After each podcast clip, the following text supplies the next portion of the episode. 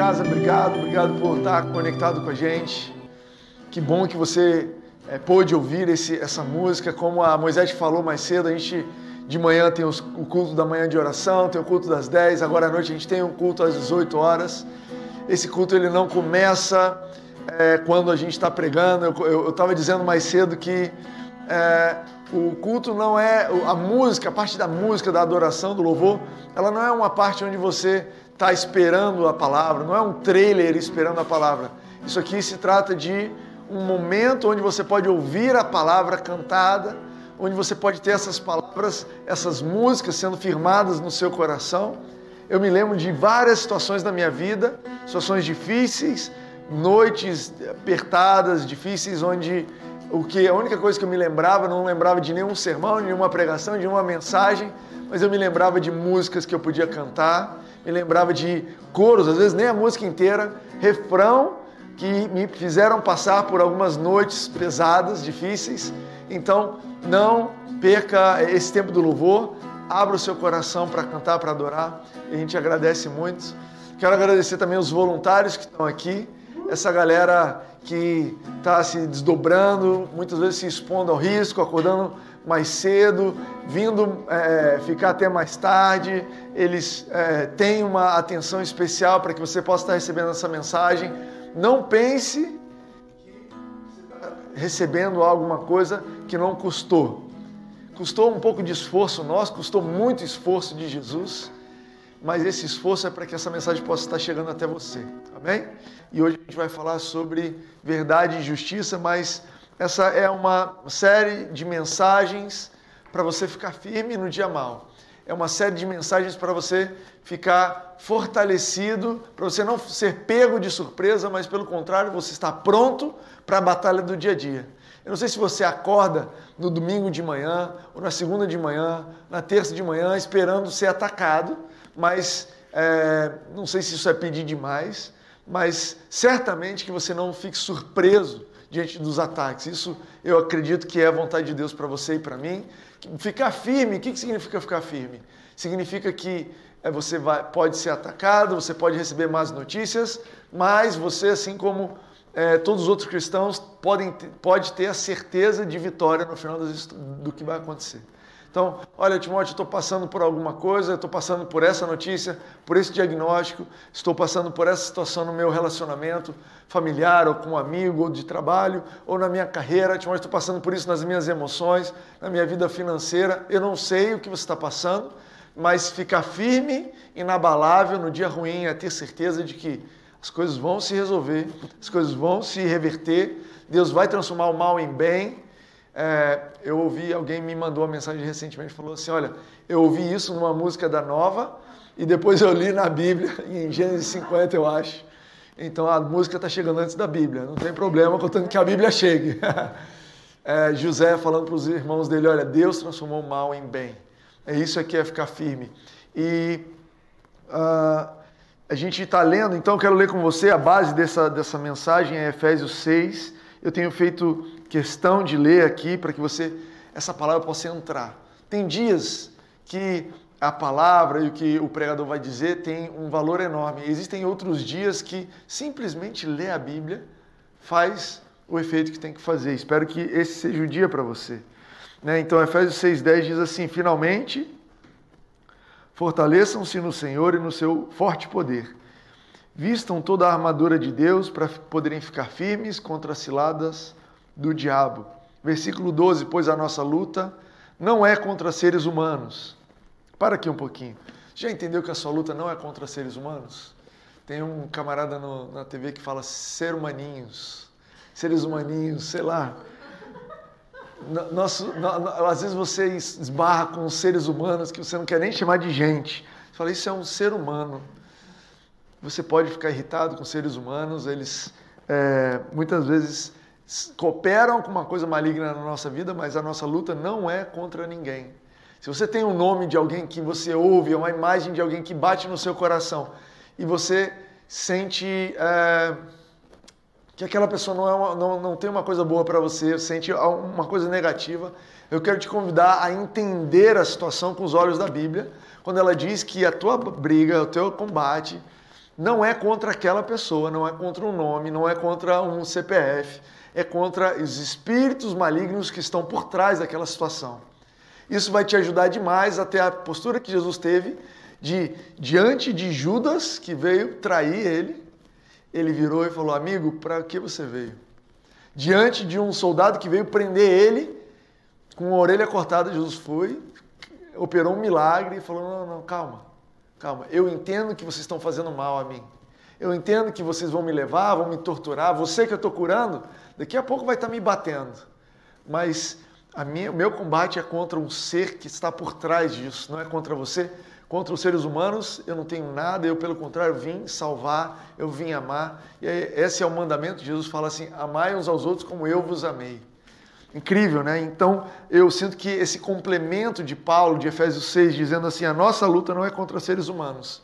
É uma chave para você viver o Evangelho, é uma chave para você viver a plenitude.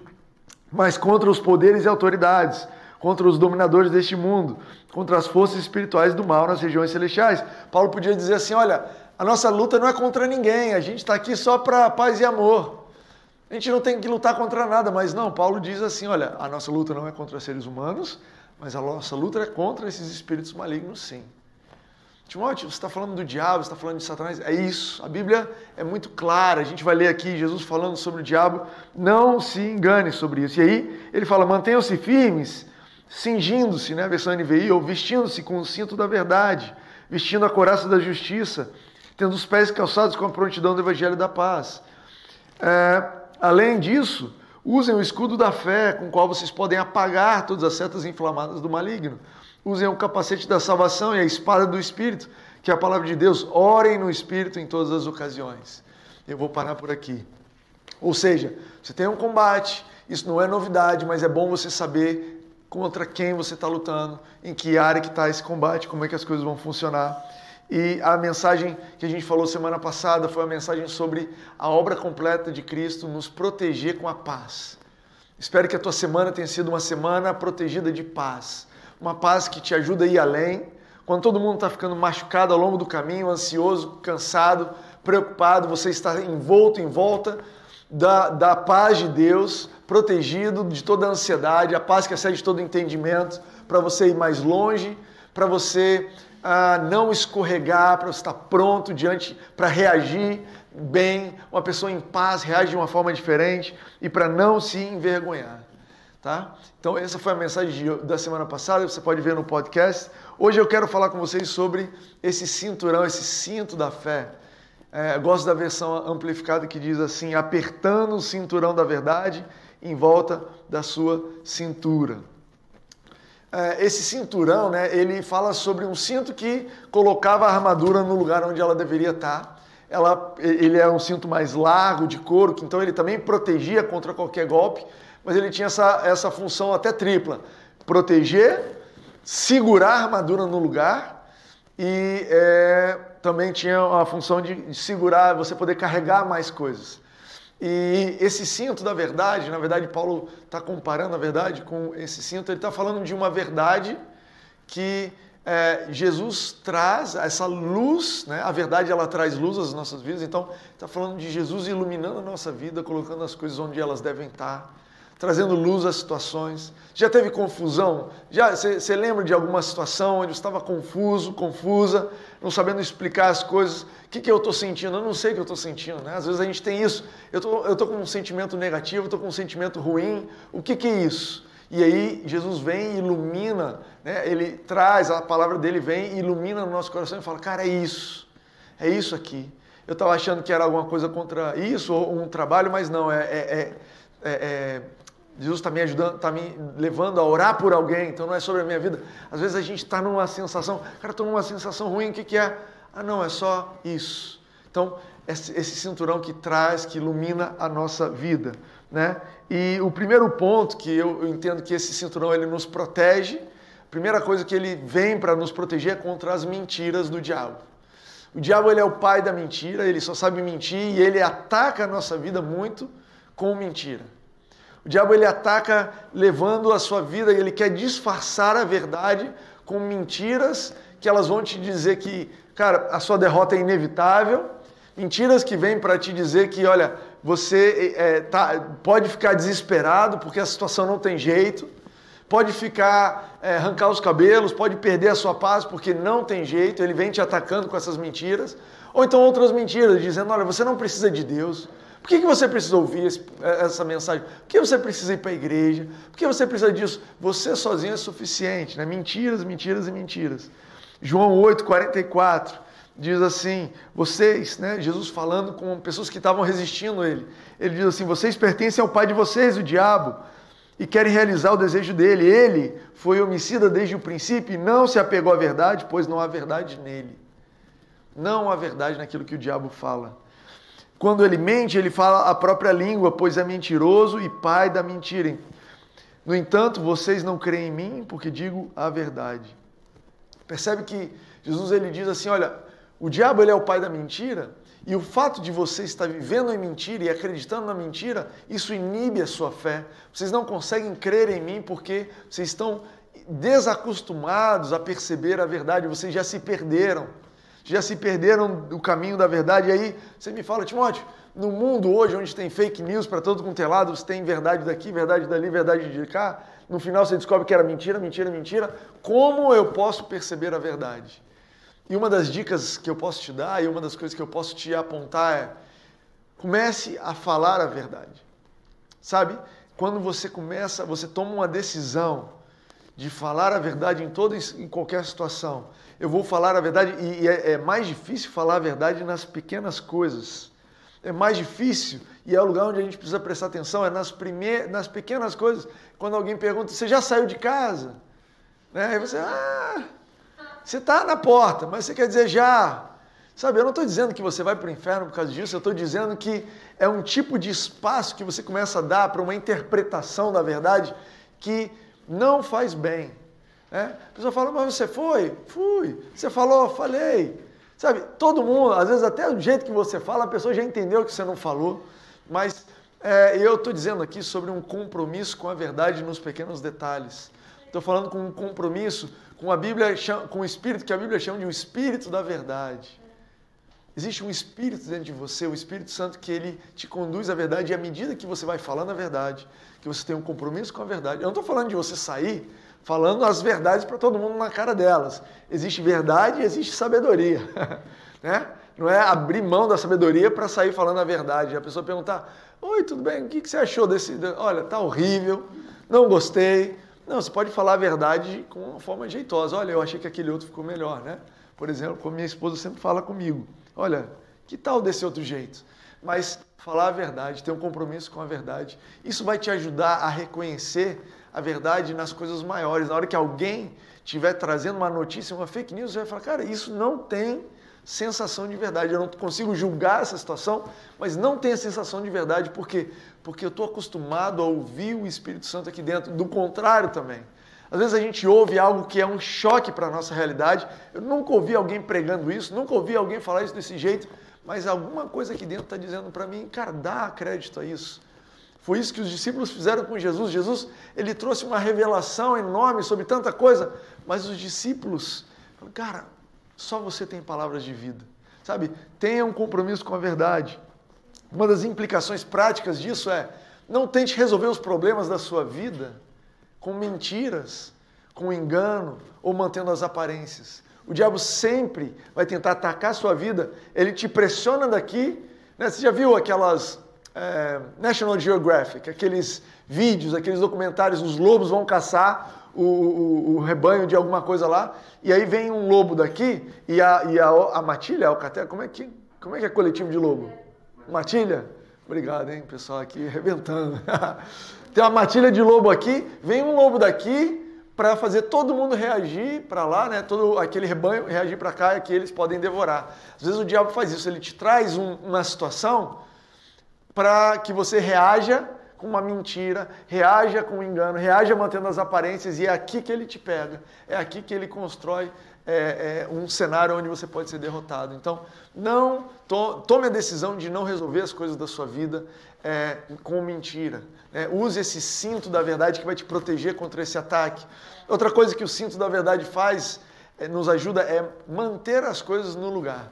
É, é difícil explicar isso, é uma coisa que eu estou tentando entender melhor, a melhor forma de passar, mas ah, sabe quando você está é, é, com uma roupa mais larga ou está com uma calça mais larga e você precisa de um cinto para que você possa se mover livremente sem correr o risco de ficar nu? Então, a verdade ela tem esse efeito também, né? Quando Jesus traz a verdade dele, quando você tá, tem o coração aberto à verdade de Jesus, você não se preocupa em se mover. Você não se preocupa em abrir mão daquilo que você acredita, você não se preocupa em ouvir novas perspectivas. E quando, porque quando você está é, é, aberto, né, fala, olha, eu sinto, eu sei que Jesus tem uma verdade para mim. Então, quando você se move, quando chega uma novidade, um argumento diferente, uma perspectiva diferente, você está com o coração ensinável. Cara, deu um problema aqui, deu um problema nessa situação. Será que tem alguma coisa nisso aqui que é uma lição para mim que eu preciso mudar? Será que eu sei que o diabo está me atacando aqui, mas Jesus, eu quero ouvir a forma como você quer me conduzir nessa situação aqui, porque eu também posso aprender.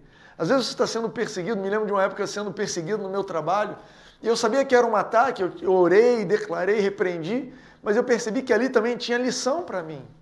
Se você encara a verdade, olha, eu não estou aqui para simplesmente sobreviver à situação, eu quero saber a verdade por trás disso daqui. Eu estou pronto para abrir mão da minha verdade em prol da sua verdade, Jesus. Então, esse coração ensinável, ele nos conduz e você fala: tudo bem, Deus. Eu estou sendo perseguido, o diabo se levantou, ele vai se envergonhar, mas será que nesse processo eu também posso aprender como Jó e no final dizer: olha, tinha coisas que eu sabia de ouvir falar, mas agora eu sei de conhecer tete a tete? Isso também tem a ver com esse cinto da verdade. Ah, Tiago 4 fala assim: Deus resiste aos soberbos, dá, porém, graça aos humildes. Sujeitai-vos, pois, a Deus, resistir ao diabo e ele fugirá de vós. Acho interessante ele colocar assim: olha, nesse processo, resistir ao diabo e ele fugir de você é o, é o final da frase. Muito antes disso é ter uma atitude de humildade que está esperando da graça de Deus e uma atitude de alguém que se sujeita. Então, se, se apertar com esse cinto, revestir esse cinto, né? eu quero te encorajar nessa noite a se apertar com esse cinto da verdade para que você possa ouvir a verdade, ser conduzido pelo caminho que Jesus está te conduzindo e também para você ser protegido, protegida de toda mentira. Amém para isso aí? Vocês topam se revestir, apertar o cinto um pouco mais? Tem gente que na quarentena teve que alargar o cinto, né?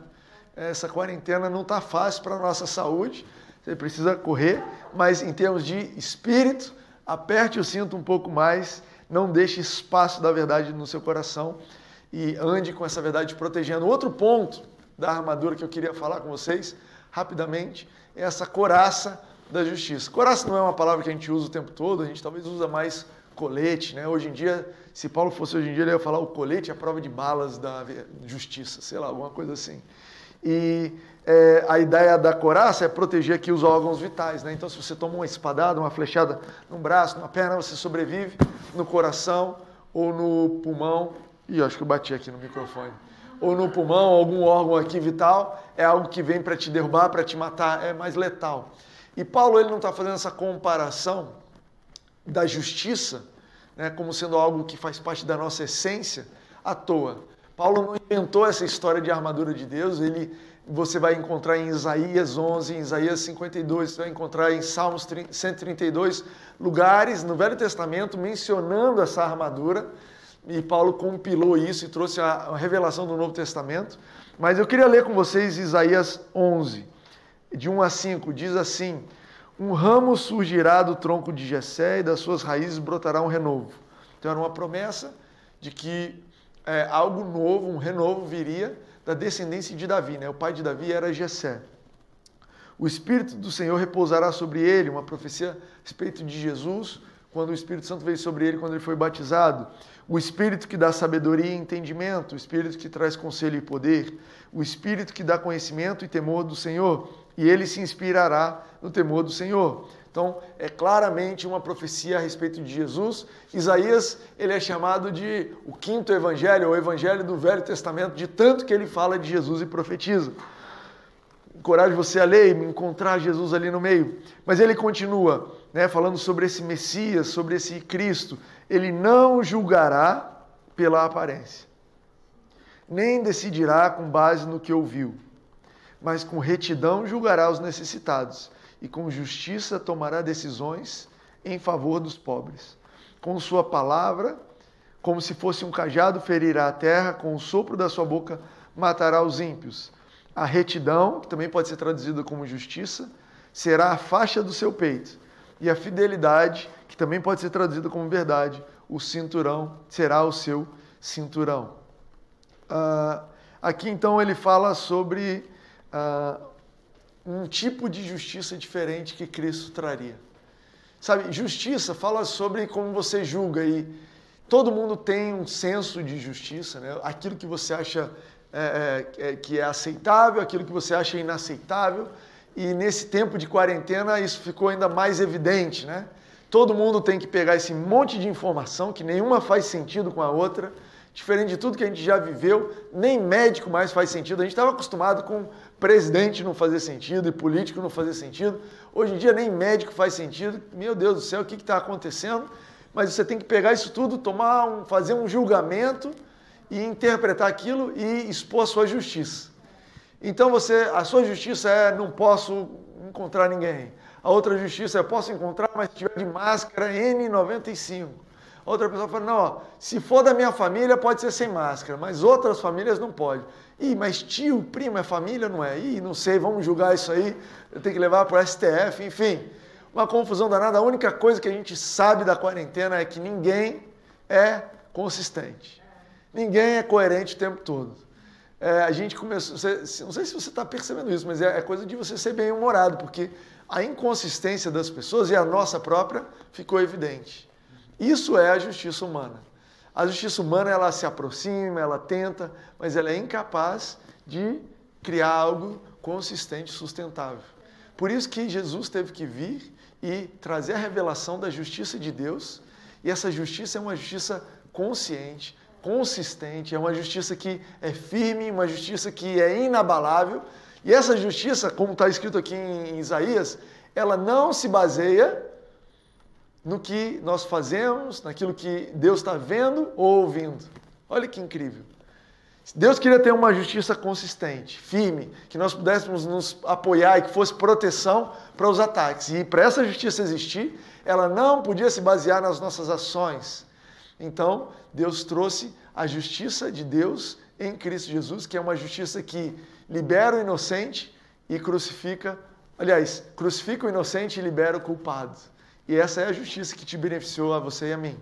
Olha o que diz Romanos 1,17. Porque no Evangelho é revelada a justiça de Deus. Em outro lugar, tenho certeza se 1 Coríntios 10 ou 2 Coríntios 10, é, fala assim que os judeus, é, eles não conhecendo a justiça de Deus, estabeleceram a própria justiça. Então você vai ver em todo o Velho Testamento uma justiça humana tentando se estabelecer, absolutamente incoerente. Você vai ver um rei Davi que mata um inocente e daqui a pouco continua rei, e você lê ali algumas coisas e fala: olha, isso aqui tem inconsistência danada.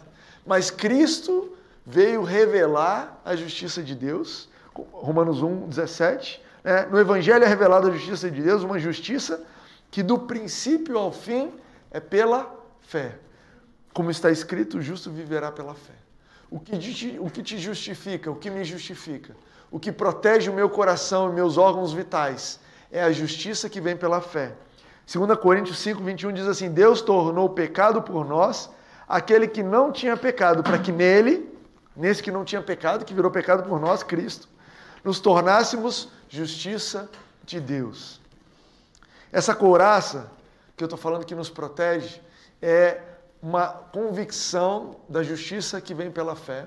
Eu sinto que a primeira coisa que acontece quando a gente se depara com um ataque, a primeira coisa que acontece quando você se depara com um conflito, com uma crise, é uma medo de estar errado, medo de ter tomado decisões erradas e por isso estar sofrendo isso, medo de estar sendo punido porque, cara, foi aquele pecado que eu fiz, foi aquela discussão, né? Medo de, eu, eu não fiz isso. Logo vem a nossa tona, a tona as nossas imperfeições, as nossas falhas.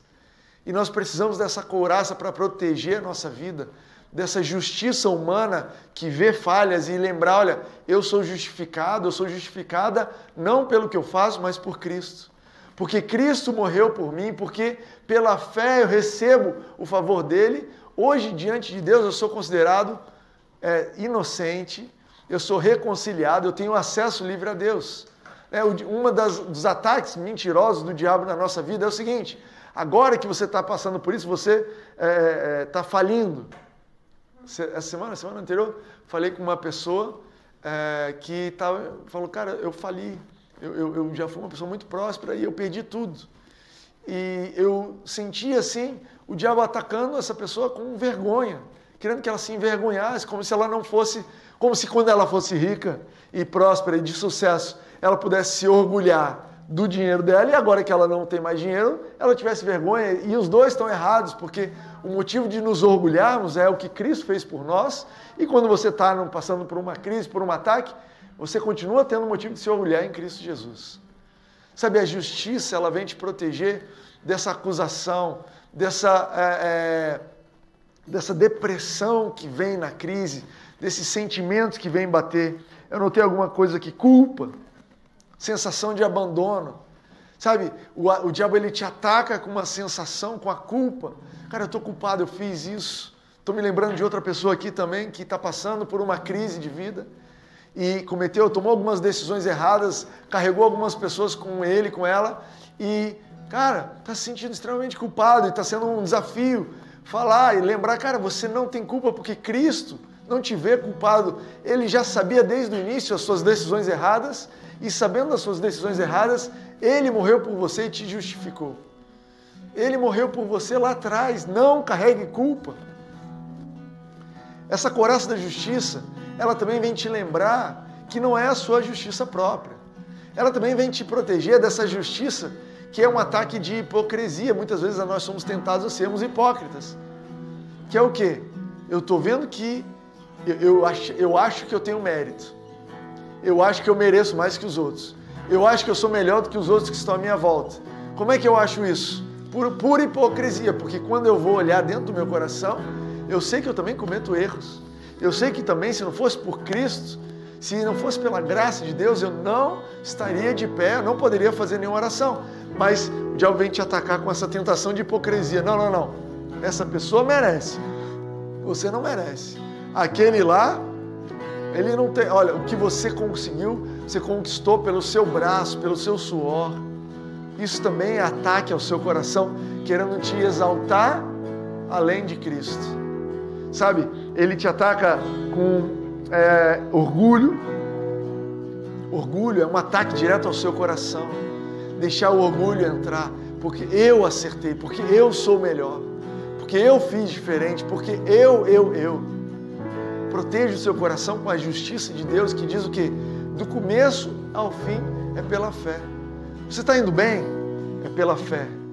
Você está prosperando? É a graça de Deus na sua vida. Você está saudável no meio dessa crise? É Deus que está cuidando de você. Você está bem? A tua família está avançando? O relacionamento está bem? Cara, não deixe o orgulho entrar. Reconheça o mérito de Jesus. Olha, se fosse pelos meus méritos, nada disso aqui tinha passado. É Cristo que está me conduzindo. Livre-se desse ataque de orgulho, lembrando que é a justiça de Deus que me coloca de pé. Eu tenho acesso a Deus porque Ele tem me protegido. São armas malignas para envenenar o seu coração e te limitar no acesso ao Pai. Esteja preparado para ataques à sua identidade. Eu quero finalizar com isso. Ataques sobre quem você é, ataques ao seu coração, sobre os seus méritos nas questões, em especial diante dos seus grandes acertos seus grandes erros. Esse é o momento que o diabo gosta de aparecer e te atacar. Deixe que a fé em Cristo seja a sua garantia de acesso contínuo a Deus e de vitória. Deixe que a sua fé em Cristo, deixe que a obra de Cristo na cruz seja a sua garantia. Qual é a garantia que eu tenho que eu vou prosperar nessa carreira?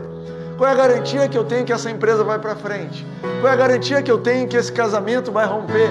Qual é a garantia que eu tenho que esse ano eu não vou morrer, a gente não vai perecer? É a garantia que Cristo comprou por mim na cruz. Nem nada diferente disso. Não é minha conta bancária, não é porque eu sou bonito, não é meu conhecimento. Deixe que essa coraça proteja o seu coração. Deixe que essa armadura de Deus te proteja do amanhecer ao final do dia. Deixe que essa coraça da justiça, deixe que essa é, cinto da fé, deixe que essa armadura toda te mantenha firme, convicto da vitória. Sabe, tenha uma semana certo da vitória de Deus. Uma semana decidido a viver nessa deixando essa justiça te lembrar de quem você é todos os dias. Tenha uma semana onde você sabe que você entrou na semana equipado, preparado com a armadura de Deus, que você está mais que pronto, mais que pronta para vencer, para combater, para enfrentar os desafios com bom humor, com a certeza de que as coisas vão dar certo. Cara, isso faz toda a diferença. Você encarar a sua semana com medo, tu encarar a sua semana preocupado, entrar na sua semana ansioso, ou entrar na sua semana sabendo, olha, desafios me esperam, mas eu estou armado, eu estou protegido pela armadura, eu vou ser mais que vencedor, eu tenho convicção daquilo que Jesus comprou por mim na cruz. Essa é a nossa certeza e eu te convido a ter essa certeza. Abraça isso, pega isso, coloca no seu coração, escreve em algum lugar, registra isso, transforma isso em fé, em confissão, em ação para a sua semana, amém? Seja abençoado, seja abençoada, tenha uma boa semana e que Deus te abençoe. Amém.